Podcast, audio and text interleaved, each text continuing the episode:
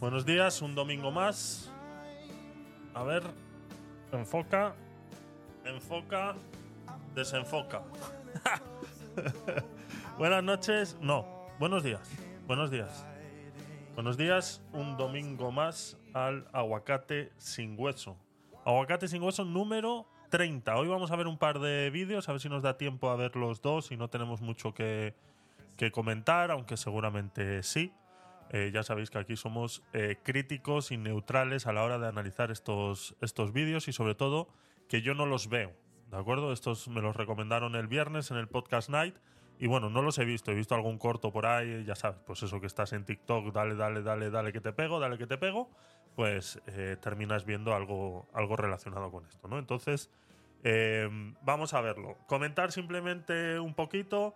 El video de, de Nayib Bukele, la parte 1, está teniendo bastante aceptación en, el público. Tiene pues más de mil y pico reproducciones, cosa que nunca antes había visto en este canal. Y bueno, ya llevamos un añito y parece ser que poco a poco eh, YouTube nos está dejando eh, aparecer en las listas, ¿no? También hay que reconocer que el fenómeno Nayib Bukele pues, es uno de los más importantes ahora mismo en el panorama político. Y como este canal, pues en su mayor parte trata de política, sociedad y cultura, pues entiendo que sea uno de los videos más vistos en nuestro canal de YouTube llamado Tecnopolit. Así que pásate por ahí, échale un vistacito y ya sabes, ¿no? Eh, dale like, me gusta, activa la campanita, dale a seguir y cosas de esas que se dicen eh, en modo youtuber, ¿no? Entonces, muchas gracias a todos los que estáis eh, viendo esos vídeos y sobre todo reaccionando y sobre todo dejando vuestros comentarios. Pues hay comentarios de todo tipo, ¿no? Felicitándonos por, por estar del lado de Nayib Bukele. Tenemos también en contra de lo que decimos porque, como digo, no terminan de verse el vídeo, nada más ven eh, eh, los primeros 30 segundos donde lo que hago es leer el tema de la Wikipedia. Entonces, pues eso.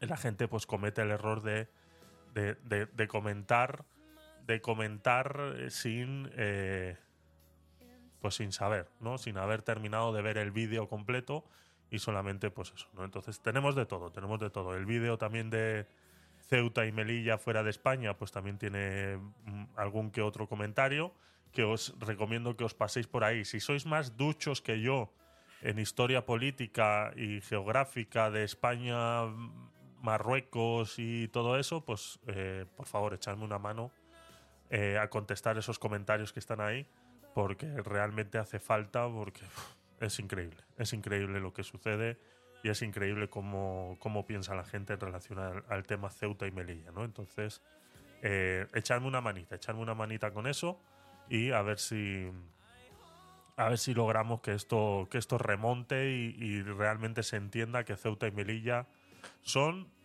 fueron, son y serán de España a no ser que venga alguna guerra, como ya decía en el club de Telegram, que si a Marruecos le da por invadir Ceuta y Melilla, estamos solos. Aquí no hay OTAN ni nada que valga.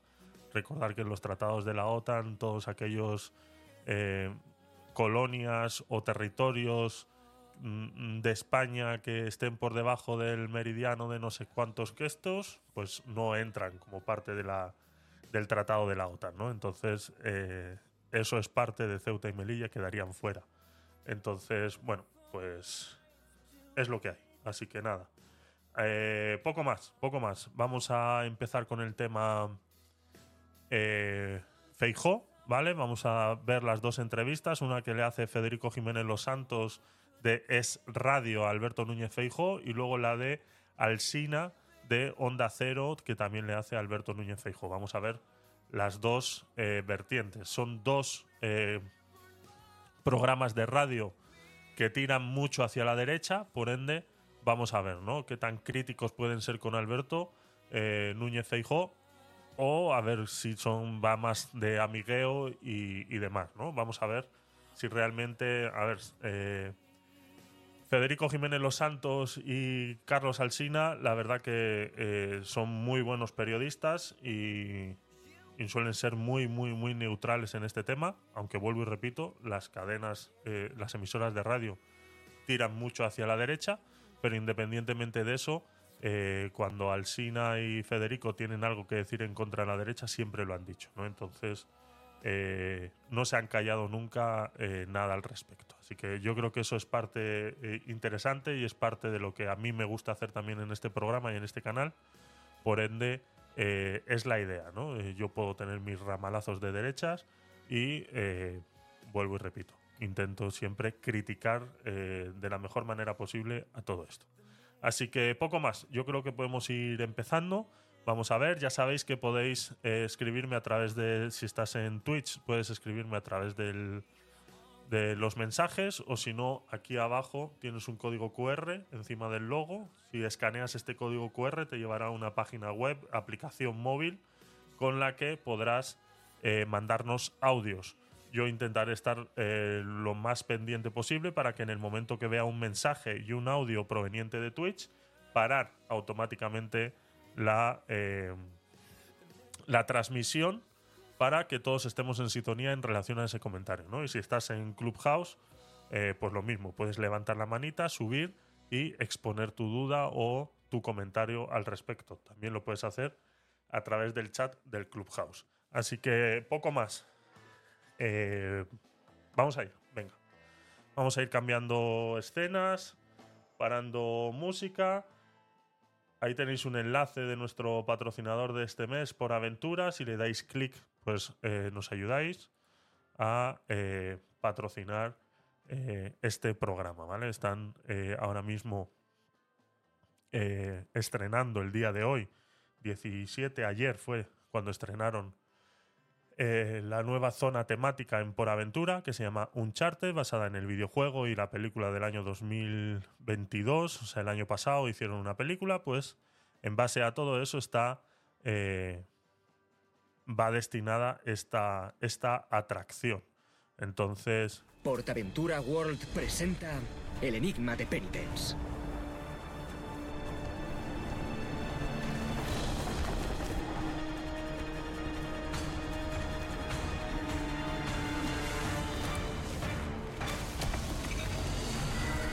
Explorers, welcome to Uncharted. El mayor tesoro es vivir una aventura inolvidable. Solo en Portaventura World. Ahí está. Entonces, eh, pasaros por ahí por la página web y dejarle un visto si estáis cerca de Barcelona o pensáis viajar a Barcelona en estos días. Pues ya sabéis que tenéis estas eh, promociones aquí en la página web de Por Aventura con la nueva eh, atracción de Uncharted, Made to Remember. Así que poco más. Venga, seguimos. Vamos allá. Vamos a empezar con la de eh, Federico Jiménez Los Santos. ¿De acuerdo? Son 58 minutos. Por eso digo, vamos a intentar ver los dos hoy. Pero bueno, eh, a ver cómo se nos da. Mm, si hay mucho que comentar o no. Así que vamos allá. Vamos a parar la música. Subimos audio y le damos cañita. Alberto Núñez Feijó, muy buenos días. Muy buenos días. Bueno, estábamos rememorando ese momento, el programa en San Genjo, que aparece aquí en mi libro varias fotos, que mientras estábamos en la entrevista y nos iban llegando, no el eco, sino la transcripción literal de lo que estaba diciendo el otrora eh, presidente del Partido Popular, Pablo Casado Blanco. Y entonces, el señor que es aparentemente inexpresivo, pero claro, hay ante cosas que no. Eh, recuerdo que le había ofrecido, le había recordado que tenía las atribuciones para echar a todo el mundo, que podía echar a, toda, a Teodoro y a todos los demás, porque está legalmente dentro de las facultades del presidente. Y de pronto llega ya la calumnia salvaje, el ataque personal, y dice, pasan papel y dice, no está por la labor, evidentemente no está por la labor. En ese momento, claro, a usted ya le tocaba venir, ¿no? Eso ha dicho usted allí, efectivamente, en directo. Eh, sí, sí, porque es que yo le dije, se le está poniendo cara de, no sé si presidente o candidato a presidente, que a veces es lo mismo, cuando uno es jefe de la oposición es el candidato, lógicamente, a la Moncloa.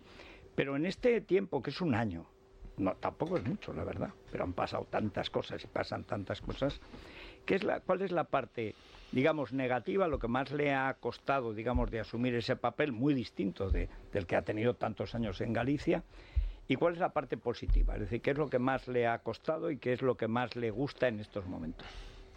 Yo creo que hay muchas más partes positivas y nos retrotraemos aquella mañana en San Xenxo eh, y, ahora estamos en este momento contestando esta pregunta. El balance claramente es eh, no positivo, sino mucho más de lo que yo esperaba. ¿Por qué? Porque ordenamos el partido de forma rápida, porque hicimos congresos, uno de ellos fundamental fue el de Madrid, donde asumimos el liderazgo no porque el partido lo dijese, sino porque los votantes habían decidido que la presidenta de la Comunidad de Madrid debía ser la presidenta del partido porque había ganado contundentemente las elecciones. Ordenamos el partido, cosimos el partido y eh, el partido empezó a caminar de forma inmediata. Posteriormente nos fuimos a las elecciones andaluzas y conseguimos algo histórico, ¿no? Y es que un partido como el PP gane con mayoría absoluta en la comunidad autónoma más poblada de España, ¿no? Después eh, acabamos de celebrar las autonómicas y las eh, municipales. Hemos, eh, ha sido un, espectacular incremento de votos. De 5 millones de votos hemos pasado a 7 millones. Del 22% de voto hemos pasado al 31,5% de voto. Y por primera vez en 7 años el Partido Popular gana unas elecciones generales, porque las municipales son generales, son. Y en comunidades autónomas hemos ganado en todas las comunidades autónomas. En el 19 no habíamos ganado en ninguna en ninguna.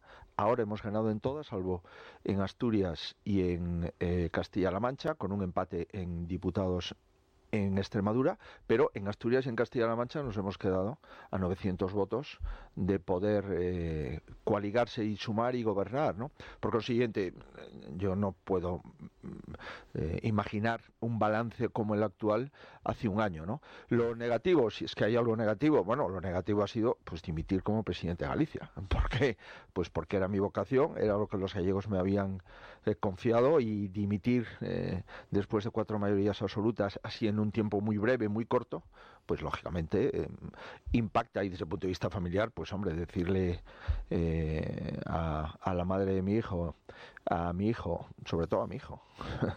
¿Qué edad tiene ahora? Que todavía lleva la camiseta del Depor. Eh, oh, pues vaya racha. Pues fíjese. pero bueno, oye, hay que estar a las duras y a las maduras. Ah, por supuesto. Pues tiene seis años, seis años. Y siempre pregunta cuándo se vuelve a Coruña, ¿no? Pero bueno, yo creo que poco a poco se ha dado cuenta de que eh, el Real Madrid es un gran equipo. Lo es. No, no, el Real Madrid es el templo, es un club. O sea, el único club que resiste a los estados arábigos. Pero yo estaba, estábamos ayer y estos días atrás, pero sobre todo ayer, haciendo que... sobre su número dos. Federico no, las, da, no las da puntadas sin hilo. ¿eh? el Real Madrid es el único que resiste a los, ataques arábigos, ¿no? de todos los que se están yendo allí a, es que de qué bueno es el tío.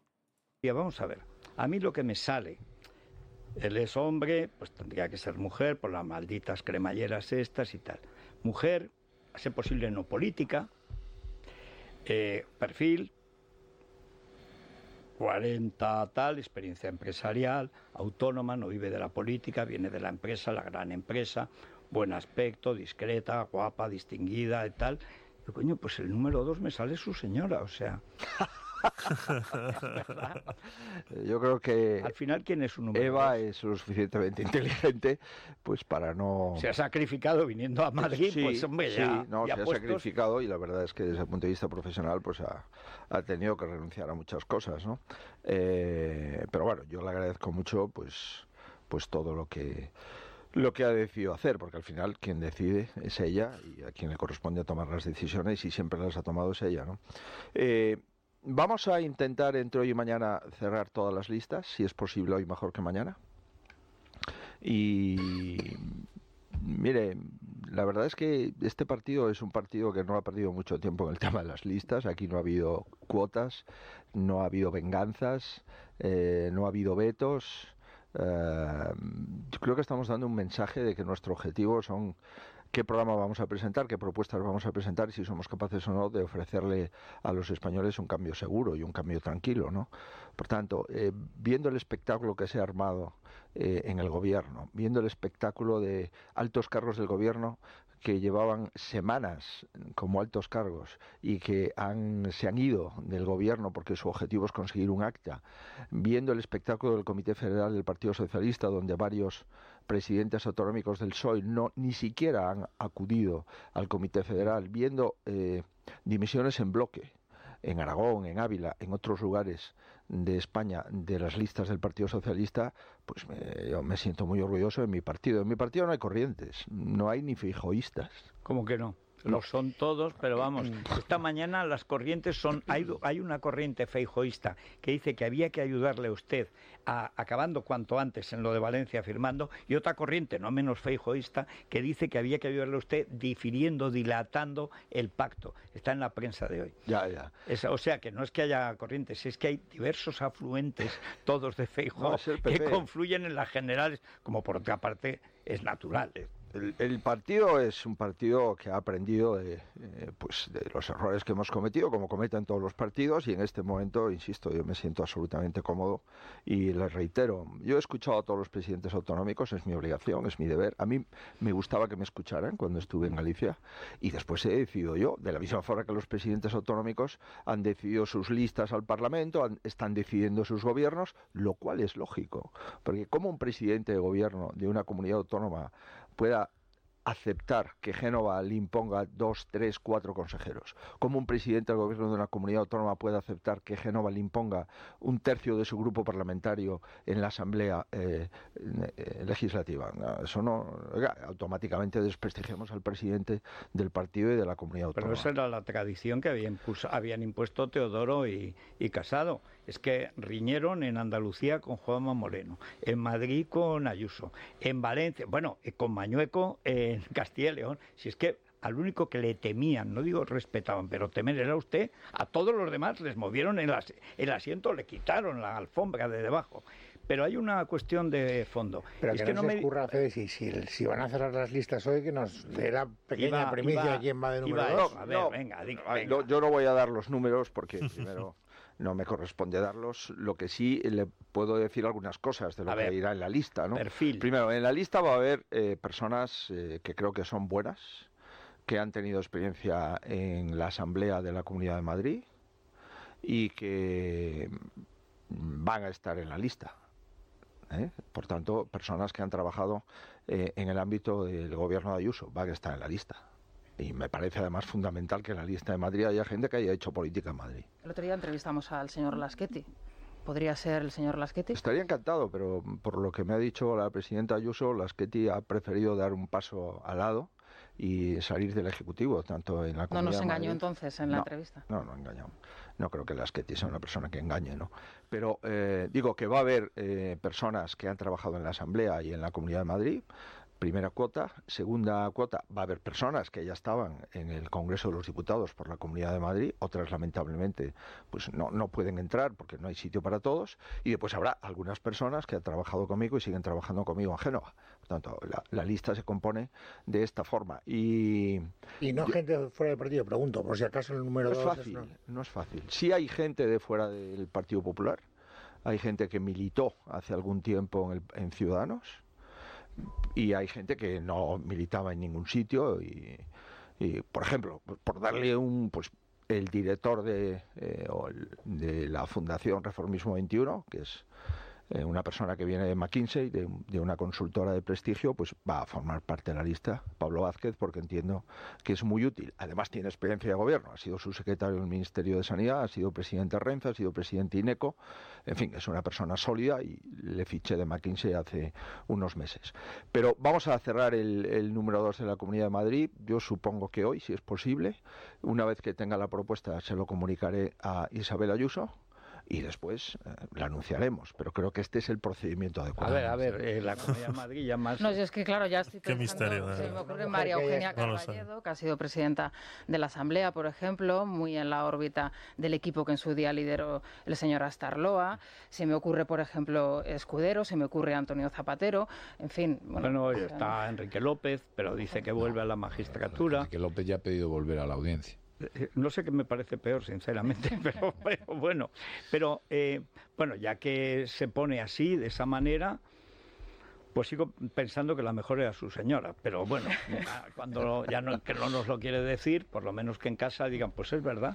Hay una larga tradición. De número dos. Hay una larga tradición en Estados Unidos de, que la, la, esposa del presidente juegue después. Y en lo que no es Estados Unidos. Hillary Clinton, la propia Michelle Obama. En el gobierno de España no salió bien eso, ¿no? No, no, salió regular. De hecho, de hecho Felipe González se divorció. No, no, no me refiero. No me refiero a los presidentes, me refiero a tener eh, a, una eh, compañera, esposa, pareja en la misma mesa del Consejo de Ministros que. Bueno, la número dos es Marta Rivera de la Cruz, número tres Borja Semper y número cuatro Eugenia Carballedo. Eh, número 5, Marta Varela Pazos. Y número 6, Cayetana Álvarez de Toledo. Ahí empiezan a aparecer. Número 7, Manuel Cobo. Número 8, Pedro Núñez Arbiñez. Carlos Aragonés, Mar Sánchez y así eh, sucesivamente. Esta es la lista. tengamos en cuenta que esta entrevista es de hace ya unos días y ya de hace tres días, entonces ya las listas, como bien decía eh, Feijó ahí, o se decidían ahí o al día siguiente. Entonces ya hace un día y pico que ya se saben las listas eh, completas. Entonces esto que estamos escuchando ahora pues es un poco eh, volver al pasado. Otro compañero del Consejo de Ministros ha salido muy mal, ¿no? Sí. Eh, y es más, fíjese lo, el lío que se está montando ahora dentro de, del nuevo Podemos. Podemos es un partido curioso, ¿no? Lleva un año y medio el nuevo Podemos. enredado simplemente para cambiar el nombre. Ahora Podemos se llama Sumar. Pero... También se llama Juntas si se puede, que es el nombre secreto que apuntaron, dice que por error, pero está, hace página web, logo, partido y tal. Por error? Pero que por error, por error. es mentira. Pero si es que mienten siempre, si es que si no mienten no respiran. Pero ha, citado usted a alguien de, de Ciudadanos. Vamos a ir a Barcelona. Allí en Barcelona ha llevado usted la número uno de Barcelona, era Cayetana, y se la trae aquí a, a su lista en Madrid. Em, pero en Barcelona, no sé, no he visto yo, ha puesto de número uno no a Alejandro Fernández, que era el que estaba, sino a, alguien que estaba en Ciudadanos, convocando a los de Ciudadanos una semana antes. Buena persona, buen chaval, Nacho, pero, pero que no tiene, digamos, diga, la trayectoria o lo que sea, ni dentro del PP, ni casi fuera, porque los Ciudadanos allí era antes otra cosa, estos son los últimos que, que quedaban, aunque no sé desde cuándo. Pero tiene un primer, y eso lo, claro, lo tiene que decidir usted, tiene el primer papelón, nada fácil, es a quién hace alcalde de Barcelona. Porque tiene por un lado Colboni, que no deja de ser un aliado de Colau, pero es Colboni el candidato, o por el otro lado tiene a Trías, que es Puigdemont, que es Puyol, que es el golpe de Estado, ya directamente. Colboni, no digo que lo combata mucho, pero al menos el PSC no estuvo en el golpe de Estado. Pero Trías sí. Y entonces, ¿qué van a hacer? ¿A quién hacen alcalde en Barcelona?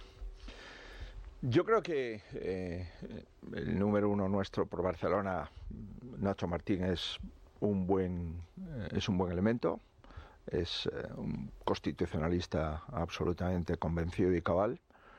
Nosotros tenemos que seguir ensanchando nuestro partido en Cataluña y todo el voto constitucionalista vamos a intentar captarlo, porque está claro que el Partido Socialista de Cataluña pues es constitucionalista en el discurso y no constitucionalista eh, en su acción de gobierno. Acaban de pactar ayer la Diputación de Lleida y la Diputación de Tarragona con Esquerra Republicana de Cataluña. Sí, pactarán. Y la de Barcelona está la señora de Puigdemont siempre eternamente colocada con un soldazo. Entonces, eh, bueno, el, el Partido Socialista que dice que es constitucionalista gobierna con los independentistas y no solo gobierna, sino que le da las presidencias del gobierno. Eh, por tanto, el voto constitucionalista es nuestro objetivo en Cataluña. Eh, Alejandro Fernández es nuestro portavoz en la Cámara, por tanto, mm, parecía razonable que siga de portavoz en la Cámara. Y a partir de ahí eh, hay un, debate en Cataluña que entiendo que está desenfocado, Primero, porque el Partido Popular no puede hacer alcalde a nadie. El Partido Popular no va a votar a Trías. No va a votar a Trías porque nosotros no estamos de acuerdo con que eh, eh, con Junts. Tampoco, lamentablemente, vamos a, apoyar a Colboni al menos de momento, porque Colboni nos ha dicho que no quiere saber nada de nosotros, que lo único que quiere son nuestros votos, pero que Colau va a seguir eh, en el gobierno y que el matrimonio Colau-Colboni, que fue en la legislatura anterior, ahora es el matrimonio Colboni-Colau, porque simplemente lo que cambia es quién preside el ayuntamiento, pero no la coalición. Nosotros le hemos planteado a Colboni la posibilidad de hacer un gobierno constitucionalista en el ayuntamiento de Barcelona, incluso le hemos dicho estamos dispuestos para que eh, se acredite que se gobiernan los constitucionalistas de participar en, algún área del gobierno y su respuesta, al menos a la que a mí me han trasladado, es que con el PP no se pacta nada. Con el PP no se acuerda nada. Lo único que tiene que hacer usted es votarme, pero yo con usted no acuerdo absolutamente nada, ¿no? Por tanto, eh, me da la sensación que ni Colboni ni el señor Trías tienen mucho interés en... Bueno, pero si usted no vota a Colboni, sale Trías.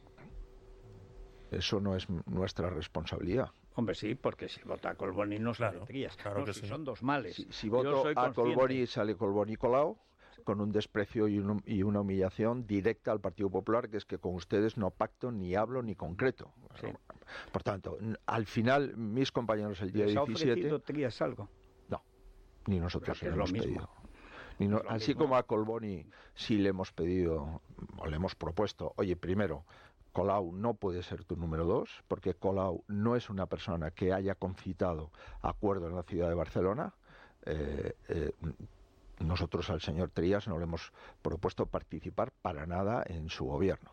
Pero, insisto, me da la sensación que en Barcelona se hará un acuerdo entre el PSC, es que Republicana y el señor Trías, pues habrá un acuerdo en el que intentan enredar al Partido Popular, pero el Partido Popular tiene muy claro que no va a apoyar un gobierno independentista ni va a apoyar un gobierno populista, que es el del señor Colboni y la señora Colau. Si el señor Colboni quiere hablar con el Partido Popular, estamos a su disposición. Pero que el señor Colboni tenga a la señora Colau como ticket eh, de gobierno y que además eh, desprecia al Partido Popular, comprenderá usted que para esto el Partido si Popular. a Colau, ustedes verían eso un Eso es un paso importante.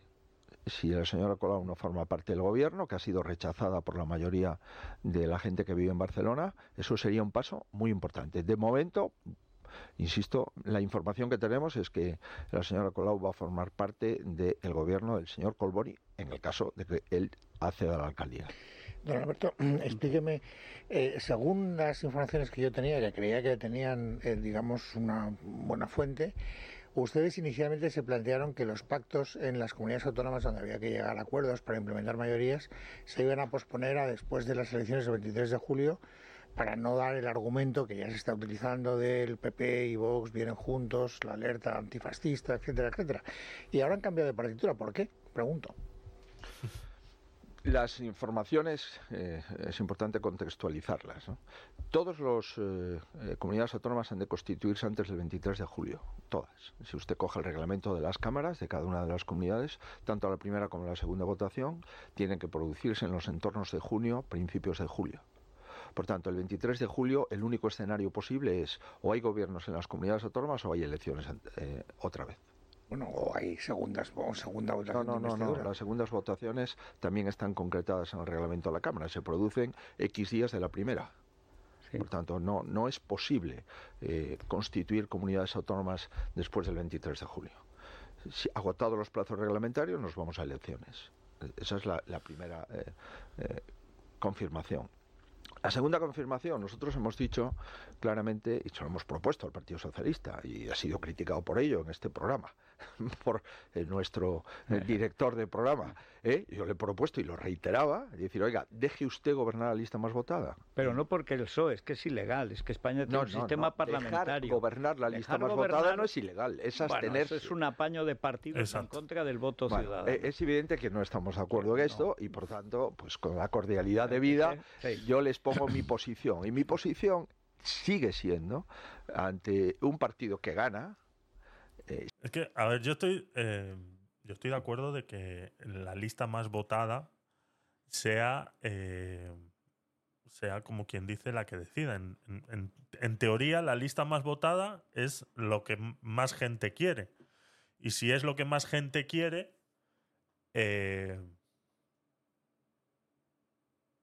en teoría, claro, pero ¿qué es lo que pasa? Que Federico dice que no, porque, claro, si la izquierda son 14 partidos y tú sumas esos 14 partidos de izquierda, al final son más votos que solo los del PP. Entonces, claro, ahí ya se acaba la democracia. Entonces, ¿qué es lo que pasa? Que esa es una jugada que hace la izquierda eh, con la división de tantos partidos, está claro.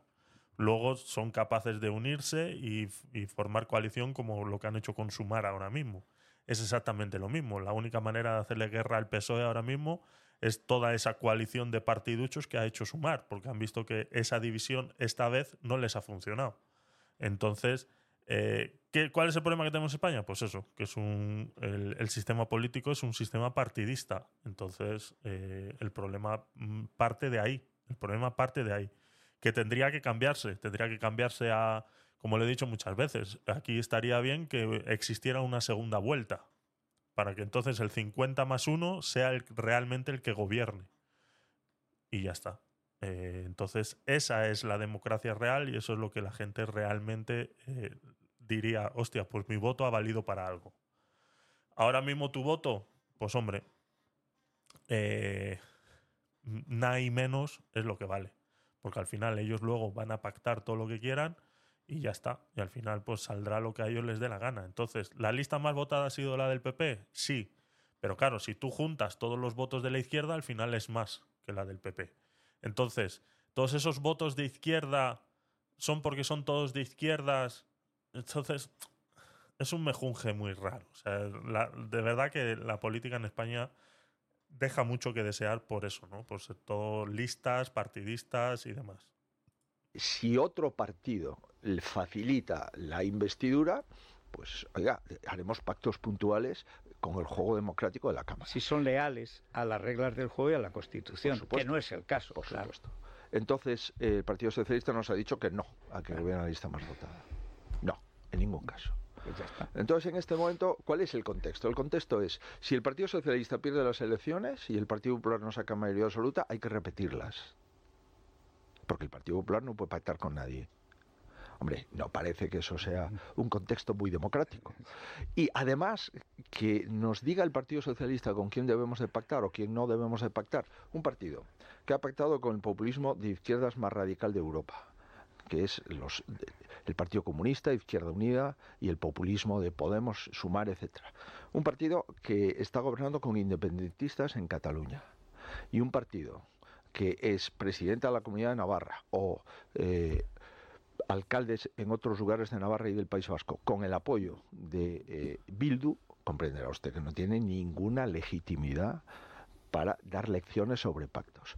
¿Qué es lo que ha pasado en Valencia? En Valencia el Partido Popular saca, creo recordar, 40 eh, escaños. Este, eh, Vox saca 13. Este argumento que acaba de hacer Feijó con el tema de H. Bildu se está repitiendo mucho en las redes sociales y están saliendo toda la gente de izquierdas a defender esos pactos con, EH Bildu porque eh, te sacan una lista, ¿no? Y te dicen, no, pues cuando gobernó el PP en todos estos eh, sitios también pactó con EH Bildu. Yo tengo una diferencia que destacar con los pactos, y no estoy defendiendo al PP, ¿de acuerdo? Pero sí tengo una diferencia que destacar con los pactos que hizo el PP con EH Bildu en su tiempo con Aznar y todo esto, a eh, los pactos que está haciendo eh, el PSOE con EH Bildu. Cuando el PP hizo los pactos con EH Bildu no estaban los etarras en la calle, no habían salido todavía. Los que estaban ahí simplemente eran simpatizantes, segundones, que estaban pues ejerciendo su parte política eh, representando EH Bildu con el respaldo de los etarras. ¿Que está igual de mal? Sí. ¿Cuál es el problema del PSOE ahora? Que hay asesinos directamente en las listas. Sea, gente que mató gente, esa gente no va a resucitar y esta gente, que son asesinos, les estamos pagando todos los españoles. O sea, todos los españoles les estamos pagando un sueldo a esta gente que son asesinos. Que no se nos olvide, que son asesinos. Y esa es la diferencia. Y a eso es lo que la izquierda no quiere entender. Que los pactos que está haciendo el PSOE ahora con EH Bildu son directamente con asesinos. Cuando los hizo el PP, y que no estoy de acuerdo con ello tampoco, porque para mí EH Bildu tendría que ser un partido ilegítimo, tendría que ser un partido que tendría que desaparecer simplemente porque sus estatutos están basados en el odio, el rencor y el acabar con, con Euskal Herria. Quieren independizarse a toda costa. Y lo dice, y sale en la tele diciendo que eso es lo que quieren conseguir, cueste lo que cueste. Ese cueste lo que cueste, cuidado. Que cuando le empecemos a meter caña a EH Bildu, cuidado. No vengan otra vez a hacer lo que, lo que hicieron hace poco. Que fue hace nada, que, que se nos olvida la historia mucho, ¿eh? Que, que estaba Zapatero llenándose la boca el otro día diciendo que él fue el que acabó con ETA. Y Zapatero no hace 10 años que fue presidente. Entonces, eh, cuidado, cuidado. ¿Qué tal, eh, David? Eh, bienvenido. Gracias por estar ahí.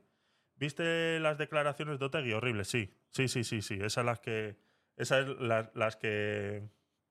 Las que hizo la contestación a, a lo que había dicho Zapatero. Sí, exactamente. Es, es, que es eso, es una gran diferencia, no tiene nada que ver, no tiene nada que ver. Pedro, bienvenido, gracias también por estar ahí. Seguimos, venga. Y la mayoría son 50-51. Pues evidente que Vox ha sido determinante en estas elecciones y lo ha votado mucha gente. Se han sentado el señor Mazón y los representantes de Vox. Nosotros teníamos una, una, eh, una condición y es que no nos parecía razonable que formase parte del pacto ni de eh, posibles acuerdos de investidura eh, una persona que había sido condenada, y lo respetamos absolutamente, es un hecho que ha ocurrido hace mucho tiempo, pero había una condena y Vox accedió a esa propuesta y automáticamente se desbloquea la Cámara de las Cortes Valencianas y se hace un acuerdo muy sencillo sobre servicios públicos, sobre identidad de Valencia, en fin, sobre determinadas libertad educativa, libertad de elección de lengua. Esto es. Vehicular. Y automáticamente pues se establece ese acuerdo y se hace público ayer. Esta es la cuestión. El señor Mazón ha sacado unos excelentes resultados en Valencia, va a ser el presidente de la Generalitat y le corresponde al presidente de la Generalitat eh, establecer cuáles son las condiciones para darle estabilidad y gobernabilidad al, a la comunidad valenciana, porque de otra, de otra forma lo que la única posibilidad sería convocar elecciones nuevas, dado que el Partido Socialista no ha querido apoyar a quien había ganado las elecciones, que es el señor Mazón. Y es que el señor Mazón ha ganado limpiamente las elecciones en la comunidad valenciana. Por tanto, este es el contexto y esto es lo que se ha hecho. Hoy en Cantabria, probablemente o mañana, se llegará a una abstención de Podemos pasar y eh, facilitará que gobierne la lista más votada. Si esto se hubiese hecho en Valencia, si en Valencia el Partido Socialista se hubiese abstenido, probablemente no estaríamos ante la necesidad perentoria de ese acuerdo. En eh, Canarias hemos hecho un acuerdo con Coalición Canaria.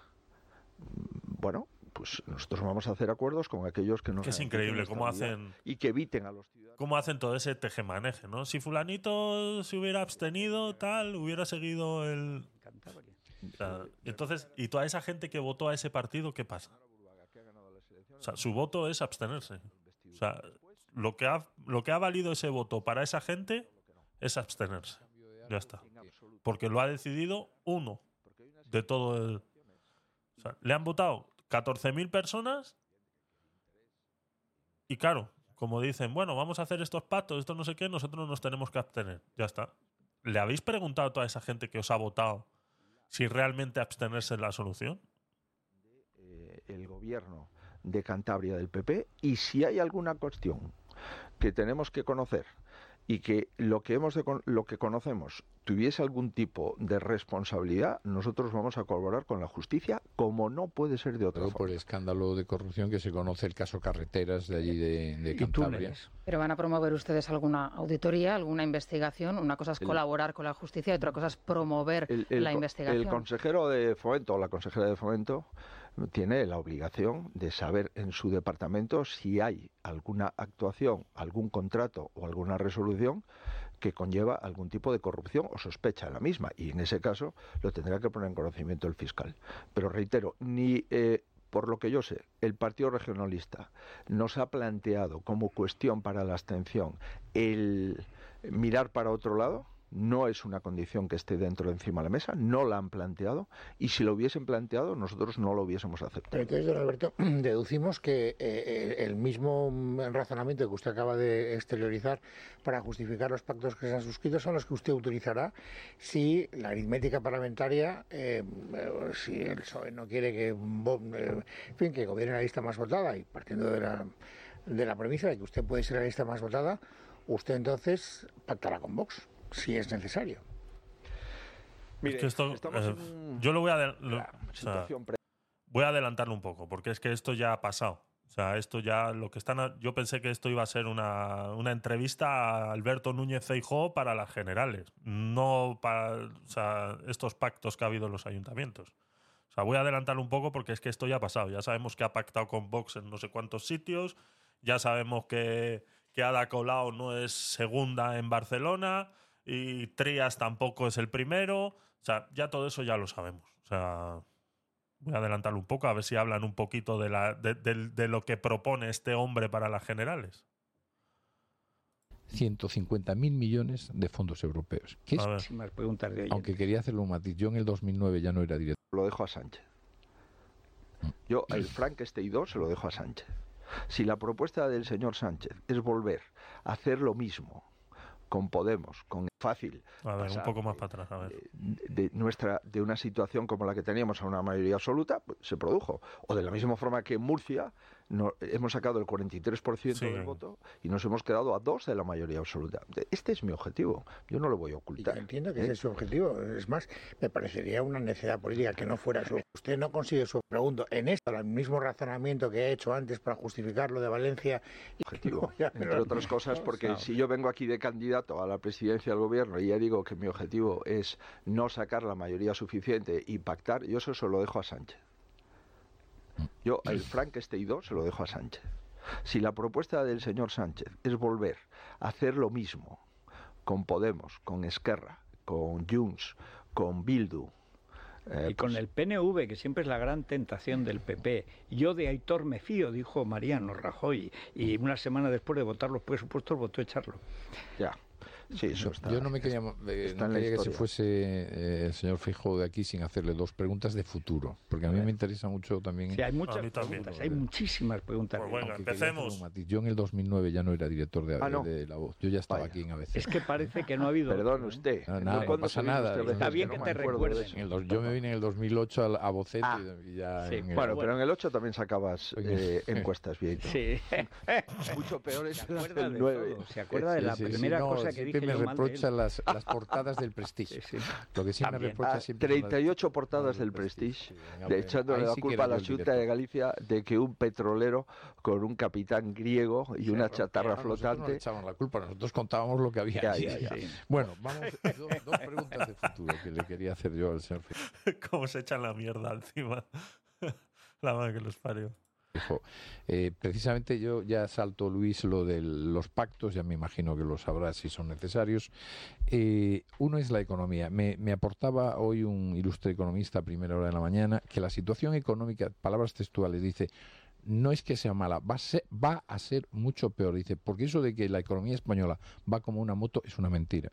Dice, estamos en el mayor momento, decía, en años de que se le ha inyectado a la economía eh, española artificialmente 300.000 millones de deuda y 150.000 millones, dice, que no ha ocurrido nunca en los, en los 50 últimos años, dice, 150.000 millones de fondos europeos. Que eso es la realidad. Con un paro creciente donde, curiosamente, lo que ha crecido es el, empleo público. Según este experto, me dice, a partir de ahora la situación económica va a ser ciertamente mala. Una vez más, le va a tocar a usted.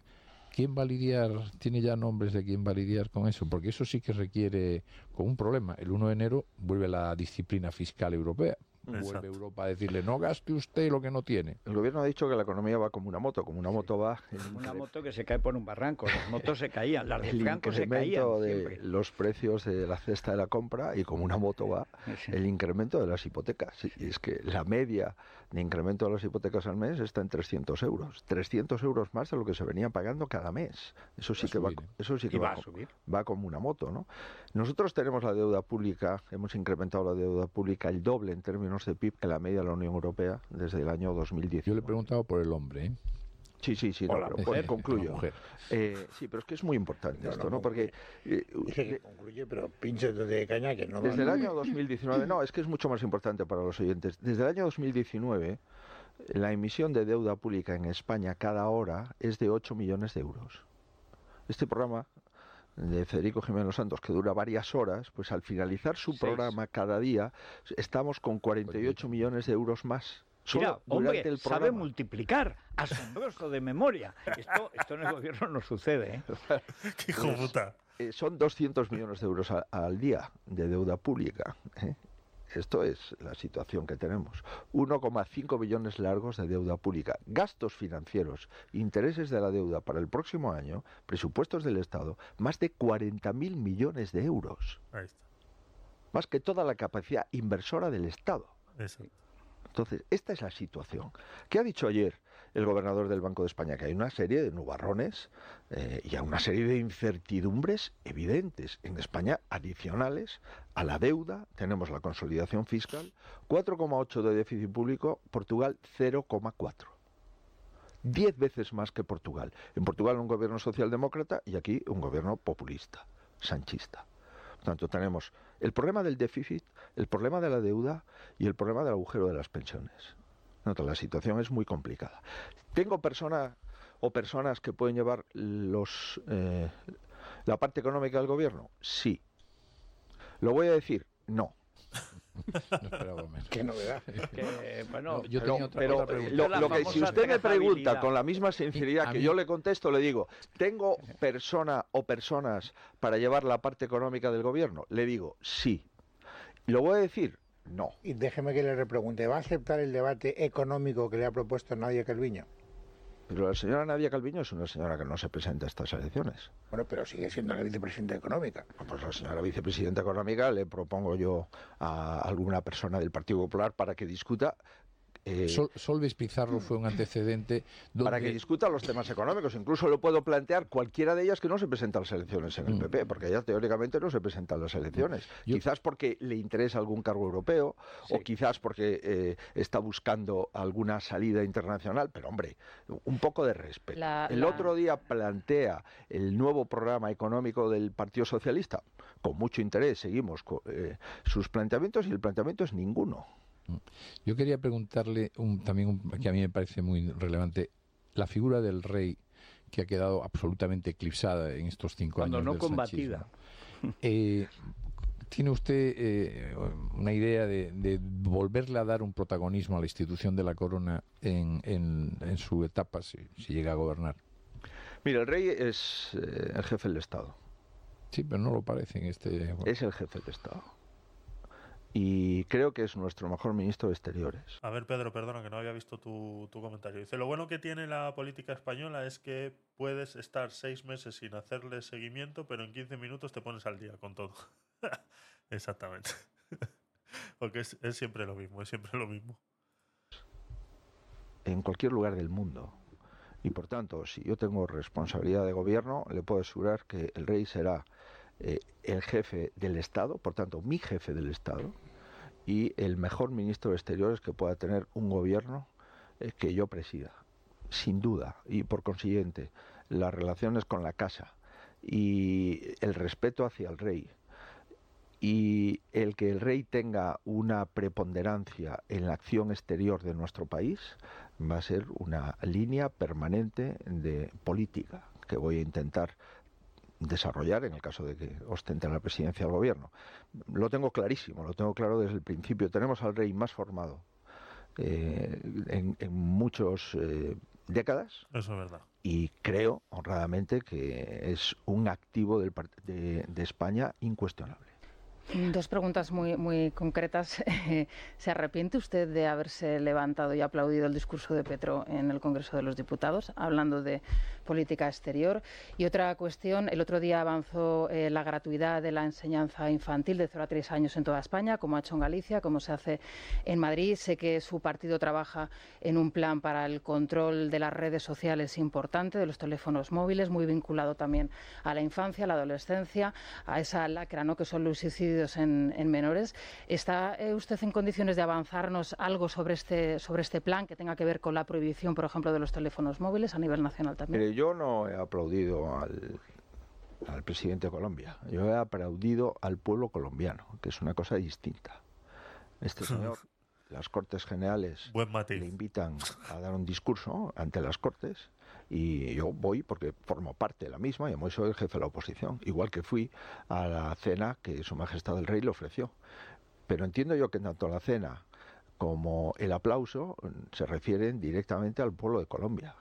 Yo no voy a entrar. El pueblo de Colombia no está de acuerdo con eso. El 80% de desaprobación tiene Petro. Pues, y lleva seis meses. No, no le oculto que eh, eh, no me... ¿Habéis escuchado lo último de Gustavo Petro? Os lo voy a poner un segundito para que os vengáis arriba. Os vengáis arriba. Escuchar esto, ¿eh? Y el fascismo sí está avanzando. Lo vi en las calles de Madrid lo vi organizarse contra mí. Por latinoamericano, por el pie café con leche. Por de izquierda. Ayudado obviamente de la extrema derecha colombiana, que es sanguinaria, que ha hecho un genocidio en Colombia. Pero igual yo lo vi en las calles organizarse. No escuchar, salirse del Parlamento.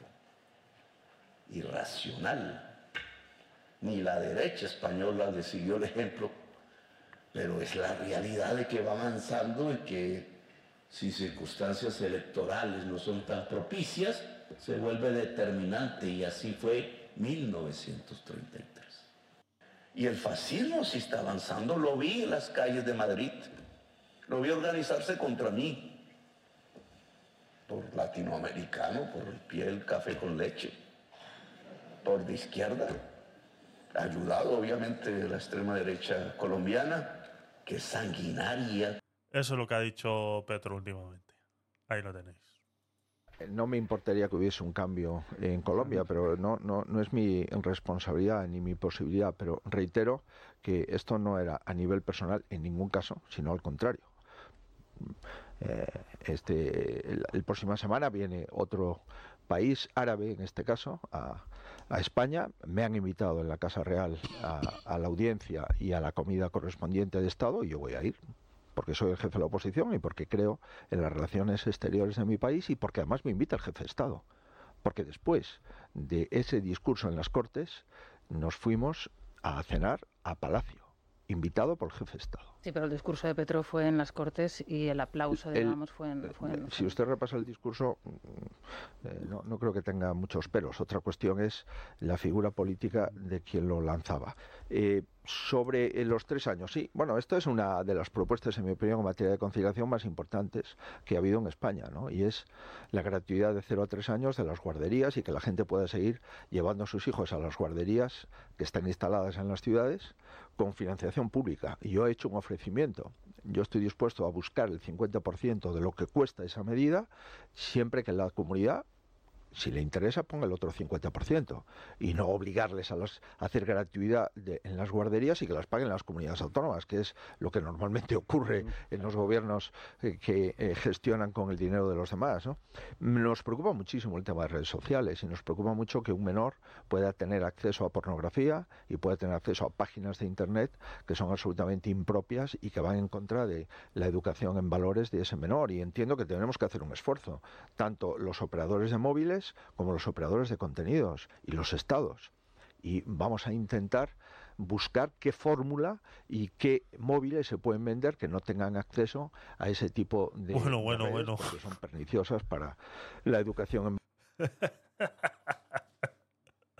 Lo único que demuestra estas declaraciones es que es un ignorante de las tecnologías. O sea, no sabe lo que está diciendo. ¿Cómo que qué móviles se pueden vender? O sea, ¿qué me está diciendo? Es...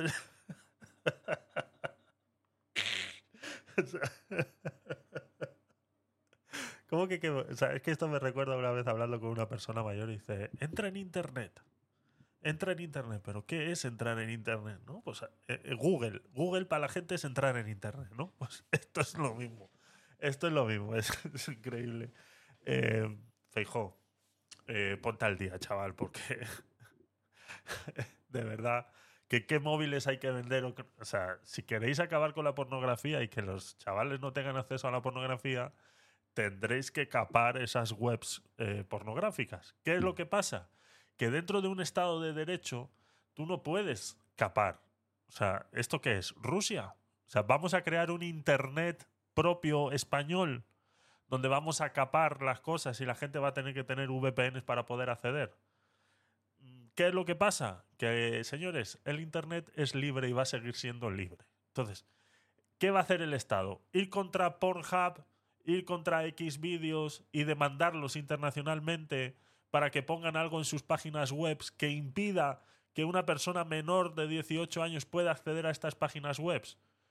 Eh, para hacer eso necesitas también que el móvil que estos niños estén usando esté capado para que por eso es que existen cosas que se llaman control parental. Y esa responsabilidad es de los padres, no es del gobierno. Esa responsabilidad es de los padres, no es del gobierno. No se puede hacer nada contra eso. Son los padres los únicos que deben educar a sus hijos y ponerle freno y que no tengan acceso a estas eh, eh, eh, páginas web de pornografía. Porque todo lo demás es antidemocrático y es eh, pues eso. Un. Pues eso, como dice David, un socialista disfrazado. Un tonto útil. Exactamente, David. Es que es así. Y este señor quiere ser presidente. es que estas son las cosas. Estas son las cosas que dices. O sea, realmente esta gente está capacitada para ser presidente de un país. Esto es populismo lo que está haciendo. Esto es convencer a la masa burda que no tienen dos dedos de frente y que lastimosamente también tienen derecho al voto. Ese es el problema. Ese es el problema. ¿Cómo? O sea, ¿qué, qué, móviles? O sea, esto me, me, voy a guardar este minuto porque le voy a hacer un vídeo de YouTube. 30 minutos, 37, 31. O sea, eh, eh, porno. Es que de esto hemos hablado muchas veces en el podcast Night. O sea, porno. O sea, lo hemos hablado muchas veces. Y no es, la solución no es esa. No es esa. Eh, nos dice también Pedro, dice, buena forma de capotear lo de los aplausos de Petro. Qué vergüenza, exactamente.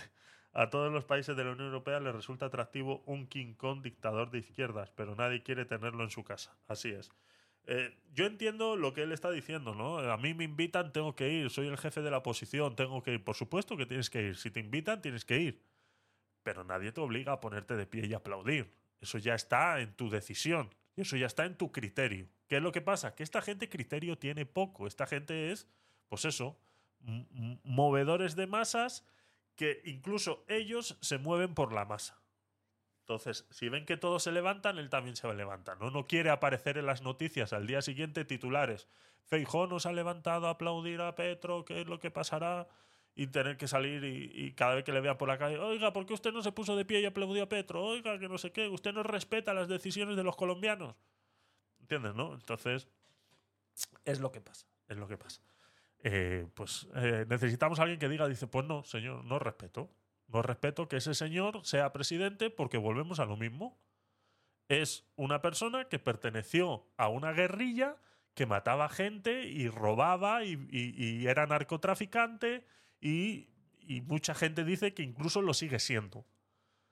Entonces no puedo respaldar esto. Y si los colombianos han decidido que esta persona sea presidente, pues lo siento, no puedo respaldar a los colombianos que hayan decidido esto. No puedo. Lo siento, va en contra de mi criterio. No puedo y hay que tener dos cojones y salir en la televisión y decirlo. Lo siento mucho por los colombianos. No habéis decidido bien. Y ya está, no pasa nada. No, es que... Ah, pues como me están poniendo ahí en los, en los, comentarios del video de Nayib Bukele, la primera parte. Hoy saco la segunda, por cierto. Eh, es que los de afuera no tienen que opinar sobre lo que hemos decidido nosotros aquí en El Salvador. Es que, a ver, yo opinar puedo opinar lo que a mí me dé la gana. Lo que no puedo es juzgar. Y no te puedo juzgar. Tú lo has decidido, pero no pretendas que yo esté de acuerdo con lo que tú hayas decidido. Que tú hayas decidido que Nayib Bukele sea presidente de El Salvador es tu problema. Yo estoy opinando y coste que estoy de acuerdo con lo que está haciendo Nayib Bukele ahora mismo. ¿Que los colombianos han decidido que Petro sea presidente? Ese es un problema de los colombianos, que lo van a sufrir solamente los colombianos. A mí me sudan tres pepinos que sea Petro presidente de Colombia. Pero sí tengo derecho a opinar y decir, se han equivocado. Y ya está. Y lo van a sufrir. Y se han equivocado. Y lo van a sufrir. Pero que tú me vengas a mí a callar la boca, a decirme que yo no tengo derecho a opinar porque no vivo en El Salvador o porque no vivo en Colombia. Eso lo único que demuestra es que no eres tolerante con la diversidad y que solamente lo que tú opines es lo que vale. Y si entramos en una discusión en la que solamente tú opinas y eso es lo que vale, pues se acabó la discusión. Lo siguiente es tirarnos tiros. Ya está. Es así. Lo siento mucho. Es como el marroquí ese que me está contestando los vídeos también de Ceuta y Melilla. Es que Ceuta y Melilla eran marroquíes y Granada y no sé qué eran de la Lándalus. Le digo, vale, pues sí, muy bien. Por eso hay tratados internacionales que dicen que ahora eso es español. Y si tú lo que quieres es el Al-Ándalus, pues venga, mm, venir, os estamos esperando. Estamos esperando que Marruecos invada España. Estamos esperando. Venir. Venir si tenéis cojones. Ya está. Eso es lo que queréis. Eso es lo que queréis, porque esa es la única manera de dialogar con vosotros. Con la guerra. Porque sacar el Al-Ándalus a relucir, pues tú me dirás. Entonces, es más de lo mismo constantemente.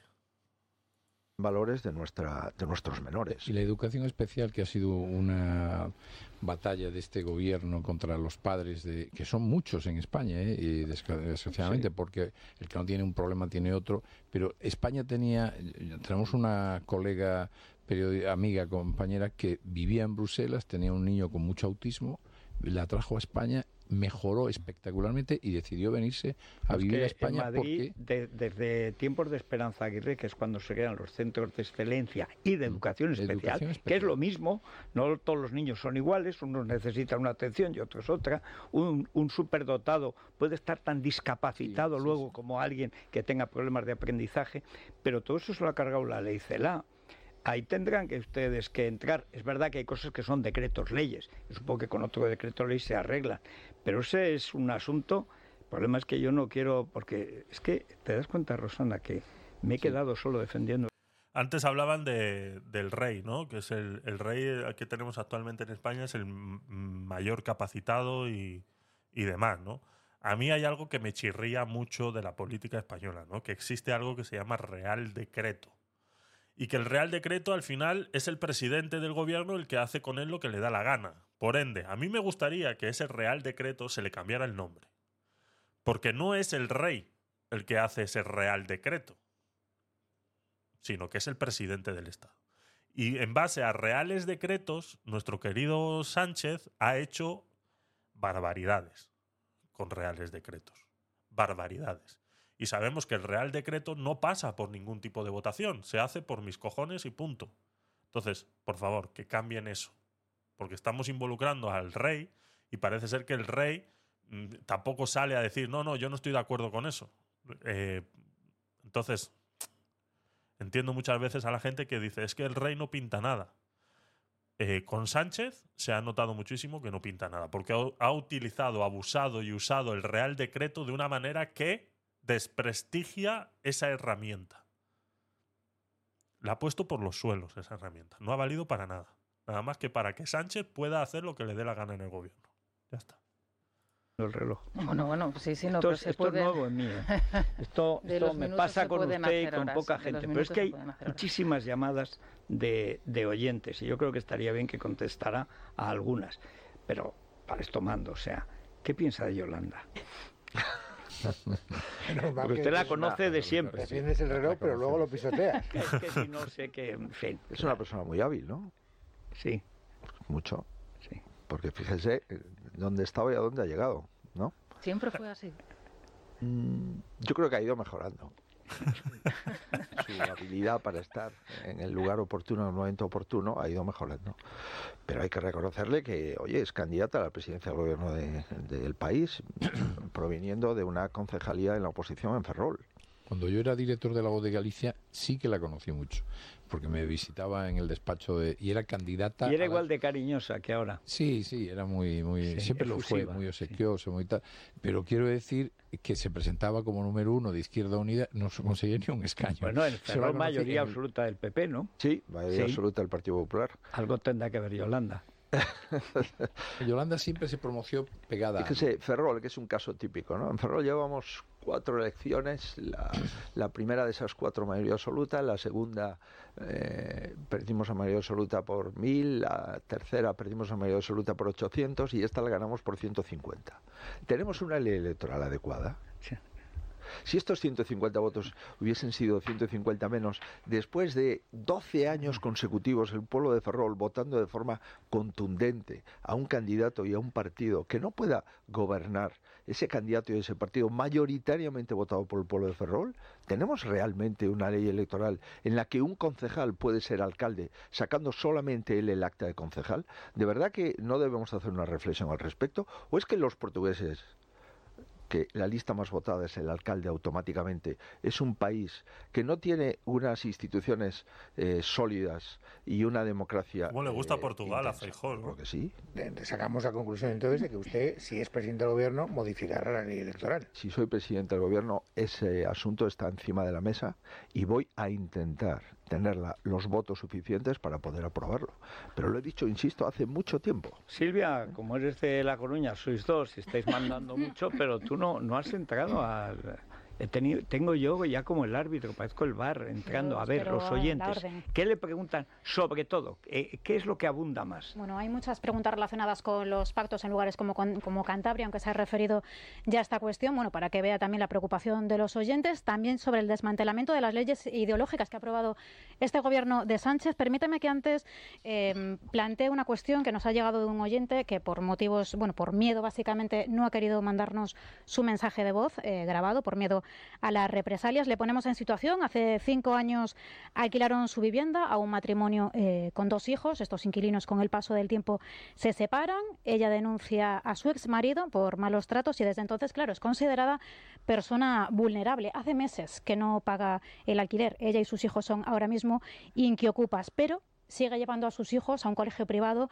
que le cuesta del orden de 400 euros al mes por cada uno de ellos. No ha habido juicio, entre otras cuestiones, por la huelga de la justicia y los propietarios ahora lo que quieren saber es si con su, gobierno, si usted eh, gana, los ciudadanos particulares tendrán que seguir haciéndose cargo de una persona.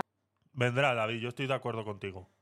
Eh, Ayuso está mejor preparada que cualquiera que estos sobre todo que este. A mí cuando se presentó Feijóo, lo he dicho muchas veces también, me reitero en ello, a mí me parece que no está preparado. Hizo muy bien en, en Galicia, lo ha hecho muy bien, sí, durante muchos años, la gente está muy contenta con él, pero Galicia no es España. Entonces, eh, yo creo que le queda grande. Creo que le queda grande. En cambio, Madrid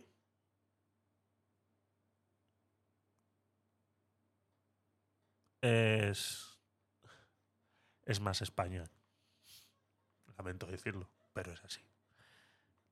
Las, las, políticas que hay que hacer en Madrid son más similares a lo que hay que hacer en el resto de España que las políticas que haya que hacer en Galicia o cualquier otra comunidad autónoma. De, por eso, eh, o sea, Madrid es la capital.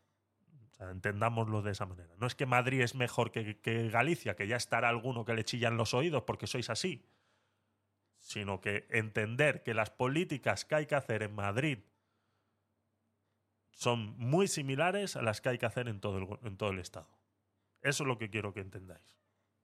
Vulnerable en lugar de que lo hagan las administraciones. ¿En sus planes está, señor Feijo, derogar la ley de vivienda? Eh, bueno, hacemos una pausa Vamos a escucharlo o, que nos directamente. Venga, estupendo, mis planes lo hemos, no, no. Dicho, lo hemos dicho hace meses, no hace... ¿Ves? A Federico le pasa lo mismo que a mí en mi programa, que, que nadie me hace caso. Sí. A ver, si Federico ha dicho que va a publicidad, va a publicidad, cojones, que el programa es de Federico, hostias. ¿Por qué siempre cago en 10? Hacerle caso a Federico, cojones. Días, eh, vamos a acabar con la ocupación ilegal de las viviendas en España.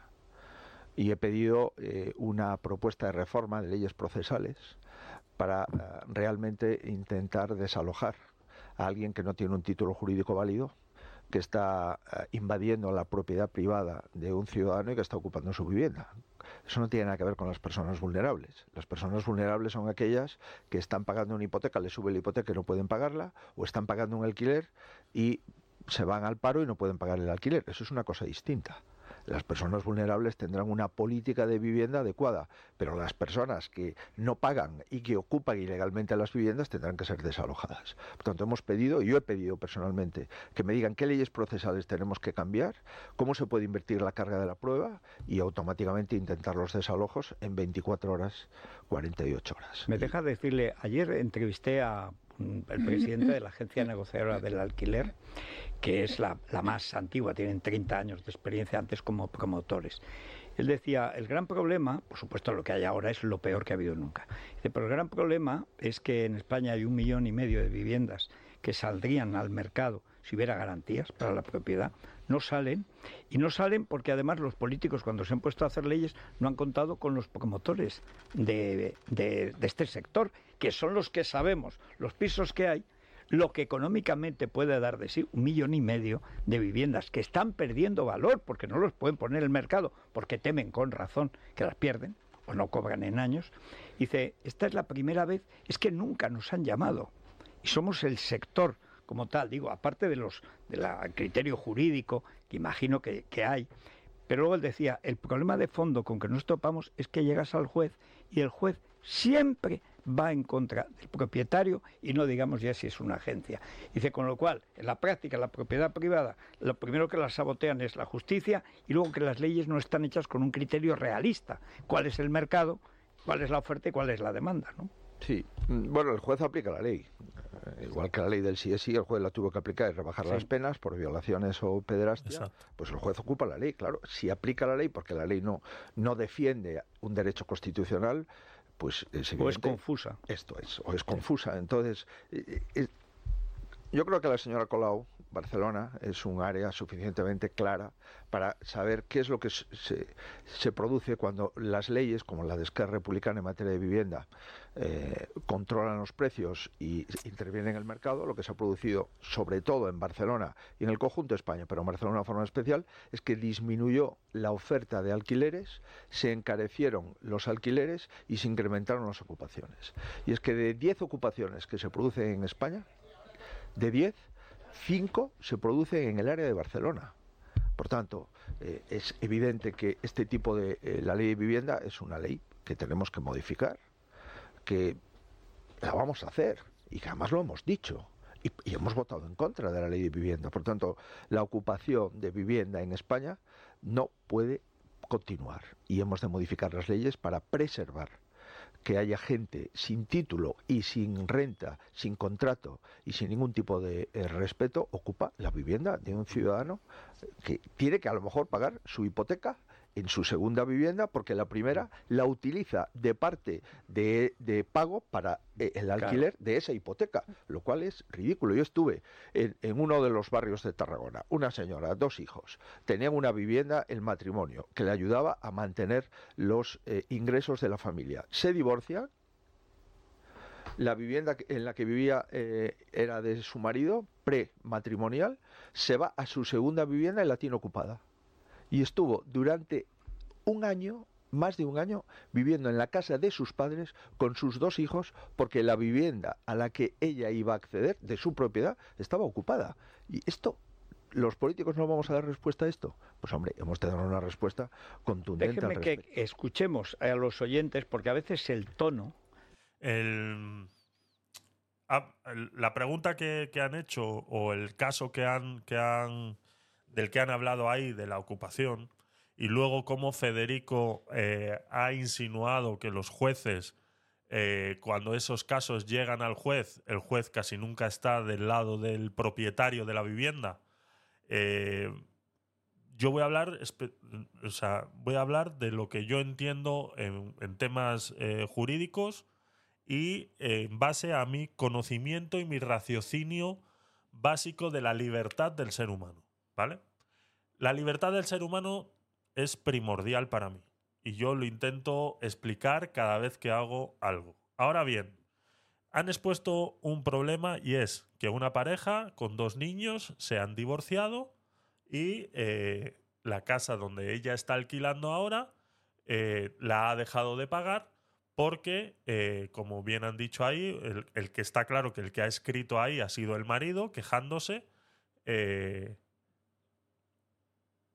la ha dejado de pagar, incluso cuando ella está pagando por sus dos hijos casi 800 euros al mes en una escuela eh, privada. Este caso llega al juez. ¿El juez qué es lo primero que va a ver? Pareja separada. Personas vulnerables, los niños. ¿Los niños estaban en esta escuela antes de la separación? Yo entiendo que sí. Uno no pone a sus hijos en, una escuela privada después de estar en una pública, una escuela privada después de haberse divorciado. Por ende, asumo que estos niños ya estaban en un colegio privado antes de la separación de sus padres. Por ende, no es una decisión del juez, ni siquiera de la madre, y no debería ser nunca, en decrecimiento de la educación de ese niño. Y ya no te estoy hablando porque la escuela privada sea mejor que una pública, sino que te estoy hablando porque a estos niños no los vas a mover de su núcleo social porque sus padres se hayan separado. Esta madre tiene todo el derecho y toda la obligación de poder seguir manteniendo a sus hijos en una escuela privada. Siempre y cuando, vuelvo y repito, estos ya estuvieran ahí antes del divorcio. Entonces el juez analiza esta situación y dice, claro, es primordial que estos niños sigan en su núcleo social. Yo no voy a dictaminar como juez, no, usted va a meter a sus hijos en una escuela pública y con esos 800 euros que usted está pagando de escuela privada va a pagar el alquiler. Eso no va a pasar. Olvidaos. No hay un juez que vaya a hacer eso. No lo hay. Va en contra de la infancia, va en contra de los niños. Por eso, este, este caso es un poco es sacado de contexto y, y, sobre todo, como digo, es el marido el que ha escrito ahí y ha dicho, eh, no ha querido mandar, mandar el mensaje de voz porque sabe que va a ser mm, criticado mucho porque prácticamente está insinuando que tiene que coger a sus propios hijos, porque es el marido, sacarlos de una escuela privada, meterlos en una pública y pagar el alquiler. No, disculpa. O sea, yo lo siento mucho. Eso no va a pasar. Y un juez no va a dictaminar eso nunca. Nunca. Entonces, seamos coherentes con la situación. ¿Que el dueño del piso tiene derecho a cobrar? Sí, por supuesto. Por supuesto que tiene derecho a cobrar. Y yo soy un gran defensor de eso. Yo, yo vivo de alquiler toda mi vida. Yo toda mi vida he alquilado pisos. Y yo he sido de las personas que dentro de mi criterio he dicho, yo prefiero pagar donde vivo y comer lentejas todo el mes que, que irme al McDonald's a, y dejar de pagar mi piso. Yo soy de esas personas. Pero vuelvo y repito, si estos niños ya estaban en una escuela privada antes del divorcio, no va a venir un juez a decir, no, saca tus hijos de la privada, mételos a una pública y con esos 800 euros paga el alquiler. Eso no va a pasar, lo siento mucho. O sea, eso no va a pasar. Tenemos que ser coherentes, inteligentes y saber que cada situación es un mundo diferente. Y no es una ley que diga, no, si usted deja de pagar a la puta calle. Tampoco la van a echar porque tiene niños. Entonces, lastimosamente sí, aquí el que tiene las de perder es el dueño del piso, por supuesto. Pero por eso están los servicios sociales y los servicios sociales en este punto pues tendrían que ayudar a esta señora a pagar ese alquiler. Es así. Ya está, no hay más. No hay más. También, aunque yo creo que el tono después de ayer es más bien de alborozo. Hay, hay gente que creía, ya, ya, ya, estos no pactan, repetimos elecciones, qué desastre y tal. La rapidez esta mañana había muchas llamadas. Muchísimas. ¡Qué rápido! ¡Qué bien! Bueno, vamos a escucharlo. Señor Fijo, ¿se da usted cuenta de que lo que ha ocurrido en Valencia, este pacto Pepe Vox, es lo que desean los votantes? ¿Con qué cara va a venir dentro de 40 días a pedir a Cantabria el voto? Si Buruaga, si sale de Buruaga, nos está traicionando con Revilla. La primera ley que debería modificar es la ley electoral que está permitiendo que los enemigos de España gobiernen nuestro país durante 50 años. ¿Lo va a hacer? ¿Qué va a hacer usted con la ley del menor? Que se ha demostrado que no sirve para nada nada, deja gratis los delitos a los menores y están aumentando los delitos. Una pregunta directa. ¿Va a derogar la LOLOE en los primeros seis meses de gobierno? ¿Qué va a pasar con el español en toda España? Pero no diga lo que queremos oír, sino lo que usted piensa hacer. ¿Qué piensa hacer usted con Dolores Delgado de Garzón y su nuevo chollo cargo creado por Pedro Sánchez para ella? Proceso. Su gobierno va a recortar el tsunami regulatorio y administrativo que sufrimos los ciudadanos y las empresas y el PP va a homogeneizar la legislación económica de las autonomías en que gobierna. Me gustaría que usted nos dijera quién van a ser sus ministros de eh, Economía y Hacienda y de Justicia, que es donde pienso que puede estar la guerra política en esta legislatura siguiente. Bueno, muchas preguntas. A ver, Eh, Algunas yo creo que la inmensa mayoría de los ciudadanos, una vez que demos a conocer al ministro de Economía, van a estar muy satisfechos, muy tranquilos, muy seguros y sabiendo que la persona que va a estar al frente de, de- de Economía es una persona muy sólida, incuestionable desde el punto de vista técnico y desde el punto de vista internacional. Sobre. mm, Empieza Revi- con F. sobre Revilla, eh, yo vuelvo a reiterar, si el Partido Regionalista Cántabro se abstiene porque deja que gobierne la lista más votada, la responsabilidad es del Partido Popular. No sé exactamente. Hay un, un- un asunto en, en- en la justicia que el Partido Popular no solamente no va a oponerse o bloquearlo, sino que va a facilitar toda la información que tenga. Y si descubre alguna información, pues la va a poner a disposición de los juzgados. No tengo usted ninguna duda. Por tanto, no entiendo cuál es el, problema de Cantabria, se lo digo honradamente. Eso es lo que dice el refrán, piensa mal y acertarás. La gente piensa que si alguien se abstiene y deja gobernar es para que a cambio le dé una cierta colaboración en sus pleitos judiciales que son de AUPA, dicho sea de paso. Sí, pero es que esto era lo que pasaba en España eh, normalmente y esto lamentablemente lo que era normal antes y lo que era democrático, lo que era saludable, pues ahora resulta que no, porque ya hemos establecido unas sospechas de todos los políticos en los que yo desde luego pues voy a luchar en contra de esa sospecha. Y es que yo he dicho, oiga, si el Partido Socialista, fíjese, si el Partido Socialista gana las elecciones generales y no pacta con los independentistas ni con Podemos, yo intentaré abstenerme en la investidura para que pueda gobernar. Y, parece que esto no tiene ningún valor. Oiga, si el señor Sánchez dijera esto, los españoles ya sabían quién iba a ser el presidente del gobierno.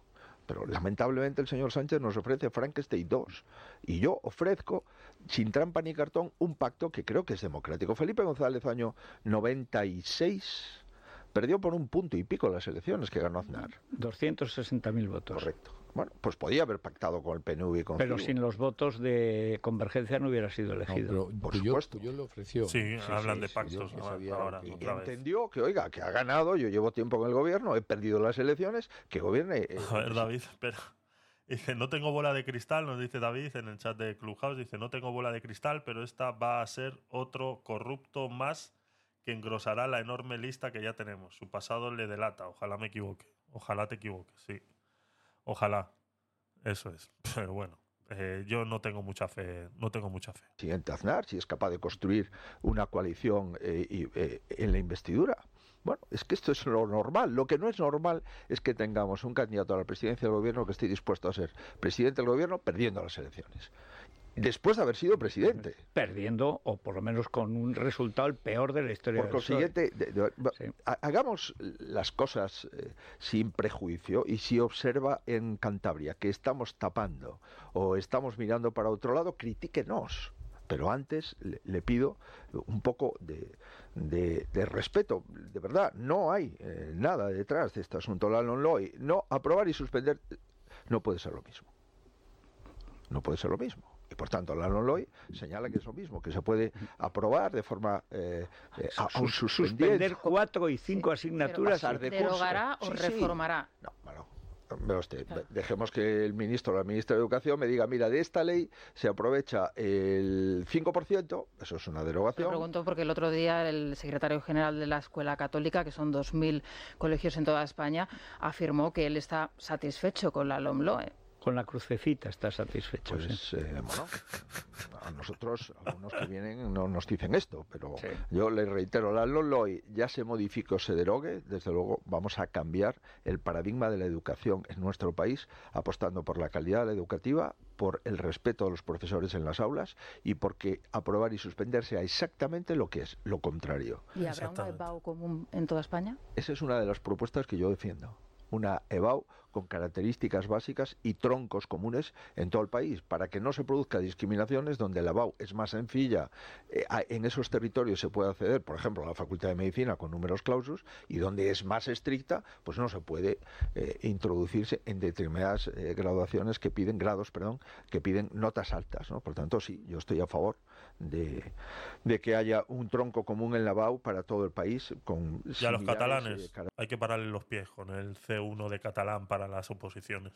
Eso hay que pararle los pies. Características de dificultad. Hay aquí más La ley del menor la ley del menor.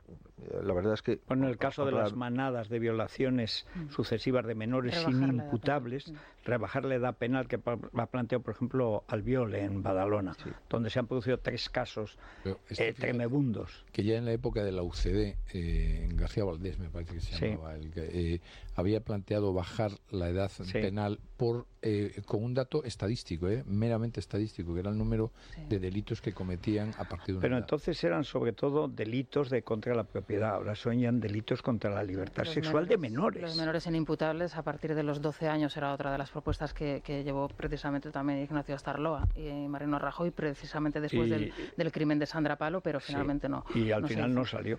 O sea que sí que hay precedentes de intentos, eso lo ve usted claro. Sí, a ver, lo primero que vamos a hacer en el ámbito de la justicia es reformar la ley orgánica del Poder Judicial. Es evidente que la ley de menores u otras leyes, pues son eh, seguro que la propuesta de justicia será modificarlas, pero yo no quiero en este momento, porque no me conozco con detalle este Es una estupidez. O sea, la ley del menor se tiene que basar para delitos que solamente pueden cometer los menores. ¿Vale? La ley del menor tiene que ser solamente para delitos que pueden cometer los menores. Si un menor es capaz de cometer delitos que pueden cometer los adultos, por ende la pena tendría que ser idéntica a lo de los adultos. Porque es que si no, estamos creando un vacío legal en lo que, bueno, pues tenemos de ejemplo, pues como los... Eh, eh, estas, estas bandas criminales de los Dominican Don't Play y toda esta gente utilizan a menores cuando van a asesinar a alguien o lo que sea, utilizan a menores porque saben que ese menor no va a ir a la cárcel, no va a ser imputado y no... Pero es que ese menor acaba de cometer un delito penado entre adultos. Entonces, como ese delito está penado entre adultos, tendría que tener la misma. Ya está. Es que no sé por qué es tan difícil de entender. No es proteger a nadie. No sé por qué es tan difícil de entender. Que si un menor está cometiendo delitos de adultos, tiene que ser juzgado igual que un adulto. Así mismo. Ya está, no hay que darle más vueltas. No sé por qué es tan difícil de entender.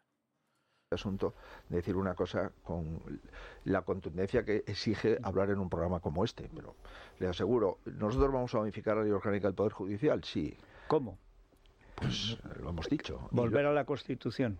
Lo hemos está en la Cámara nuestra propuesta. De los 20 miembros del Consejo General del Poder Judicial, 8 las Cortes, 12 los jueces. Lo que dice la Constitución. Eh, una persona muy amiga de todos los que estamos en esta mesa, que es Manuel Pizarro, decía que ah, todos los gobiernos están obsesionados con la economía y Dice, lo que de verdad necesita España es una profundísima reforma de la justicia.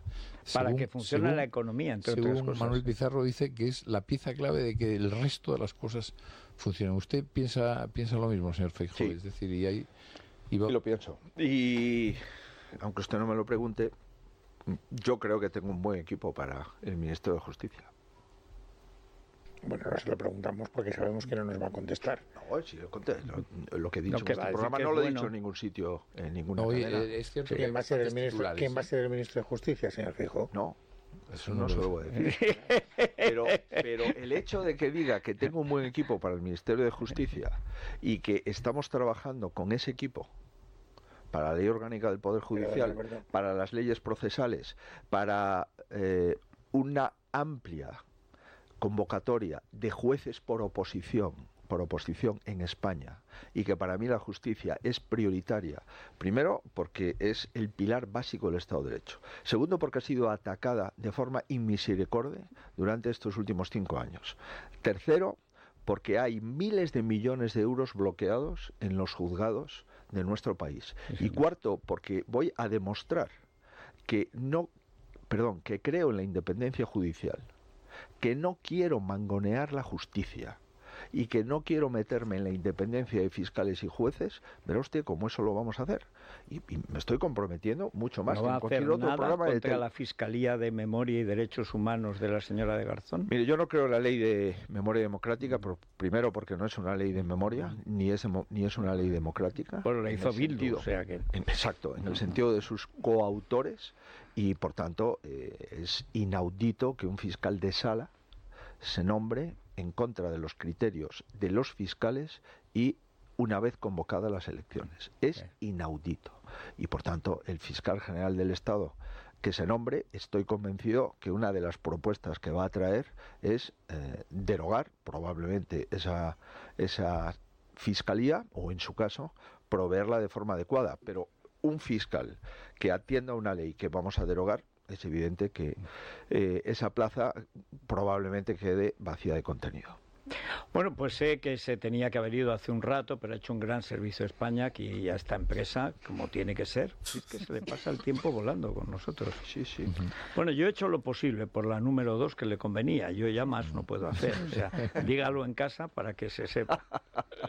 Muy Bueno, bien. Muchísimas gracias, Muchas don gracias. Alberto. A ver si lo vemos antes de las generales, en la recta final de las elecciones, donde ya tenga todos los pactos hechos y ya las encuestas, aunque no, bueno, sacará Vieito en el debate, Sí, en el debate a ver cómo, a ver cómo evoluciona, porque hay un rumor y es que usted tiene unas encuestas tan buenas que las oculta. Eh, nosotros teníamos muy buenas encuestas durante las, eh, estas elecciones municipales y autonómicas que yo no me creía porque eran demasiado buenas y tengo que decir que acertaron. Eh, en las elecciones generales, eh, de momento no tenemos ninguna encuesta eh, interna. Hay encuestas de casas como GAT3, como se hizo Michavila y otros que señalan que parece que hay una diferencia sustancial, pero fíjese, hay dos formas de perder las elecciones. Una darlas por ganadas y otras darlas por perdidas. Muchísimas gracias, eh, don Alberto Núñez Fijo. Una, nada, una pausa, volvemos enseguida. Es la mañana. Es radio. Esa es la entrevista que le hicieron a Fede- eh, Alberto Núñez Feijó en el programa de Es Radio de Federico eh, Jiménez Los Santos. Eh, quería ver el otro, pero creo que no nos va a dar tiempo ya, eh, porque el otro es también una hora y, ya estamos, estamos muy encima. Estamos, vamos a apretar mucho y no, no lo vamos a disfrutar. Entonces lo vamos a dejar para el próximo domingo. Veremos la entrevista de Alsina. La tengo por aquí guardada. la tengo por aquí guardada. Sí, son otros 44 minutos. Es eh, de Onda Cero, más de uno con eh, Carlos Alsina y, eh, y la misma entrevista a Feijó hace. Lo que pasa es que esta fue hace 12 días. ¿vale? Esta ya fue. Esta es un poquito más vieja. Esta es un poquito más vieja. Entonces, la veremos el próximo, el próximo domingo en el Aguacate sin Hueso número 31. Así que poco más, poco más. Pues cositas, sí, lo que estábamos diciendo más o menos en, en, los comentarios. eh, al final, eh, si queremos que sacar a Sánchez, el PP va a tener que pactar con Vox, le guste o no. Entonces, eh, esperemos que, que, que logren entenderse y que las cosas que le faltan a Feijó se completen con, con lo que pueda eh, ofrecer a Bascal, eh, ya sea como vicepresidente o a ver qué es lo que, qué es lo que deciden. ¿no? Pero esperemos que esa sea más o menos eh, lo que va a pasar el 23 de julio, que faltan 34 días, 18 horas y 52 minutos para el día 23 de julio a las 8 de la mañana que se abrirían las, las urnas, 8 o 9 de la mañana creo que es, ¿no? Esta última pensé que eran las 8 y abrieron a las 9. Entonces, eh, eso, es lo que nos, eso es lo que nos espera y el próximo domingo pues eh, hablaremos sobre eso, ¿no? Pasaros por el canal de os he pasado un enlace a todos los que estáis ahí en Clubhouse, los que estáis en Twitch ya lo tenéis ahí, de nuestro eh, patrocinador de hoy, que es Por Aventura, y que están estrenando atracción y zona temática basada en Uncharted, del videojuego, y la película del 2022. Entonces ahí hay una serie de ofertas. Si vais a pasar por el Port Aventura en estos días, eh, pues podéis disfrutar. Abrió ayer ya la eh, atracción basada en Uncharted. Y el anuncio que tenían eh, se oye así. Portaventura World presenta El Enigma de Penitence.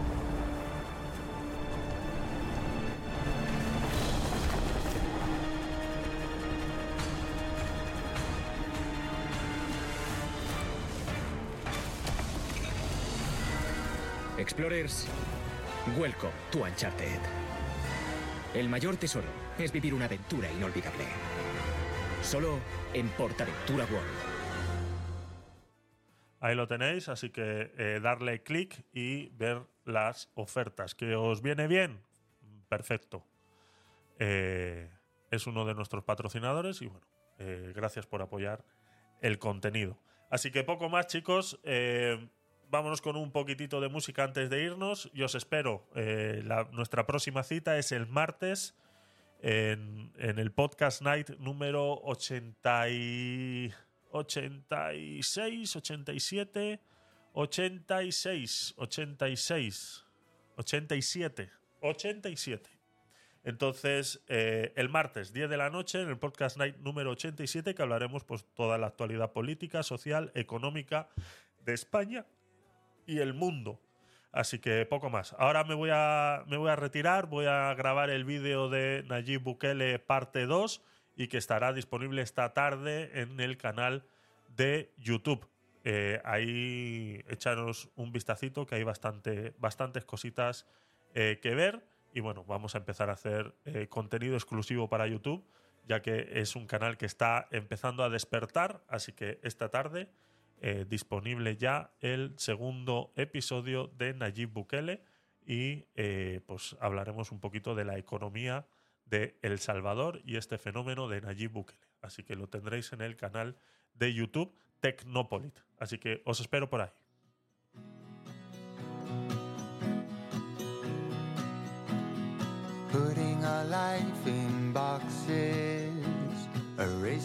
Gracias a todos los que os habéis pasado, a Pedro, David, gracias por vuestros comentarios. A te he visto también por ahí en, en, Twitch. Eh, muchas gracias por estar ahí. Mareyus 4, bienvenido. Gracias por estar ahí también. Espero que eh, hayáis disfrutado del contenido. Y bueno, eh, más cositas haremos, más cositas.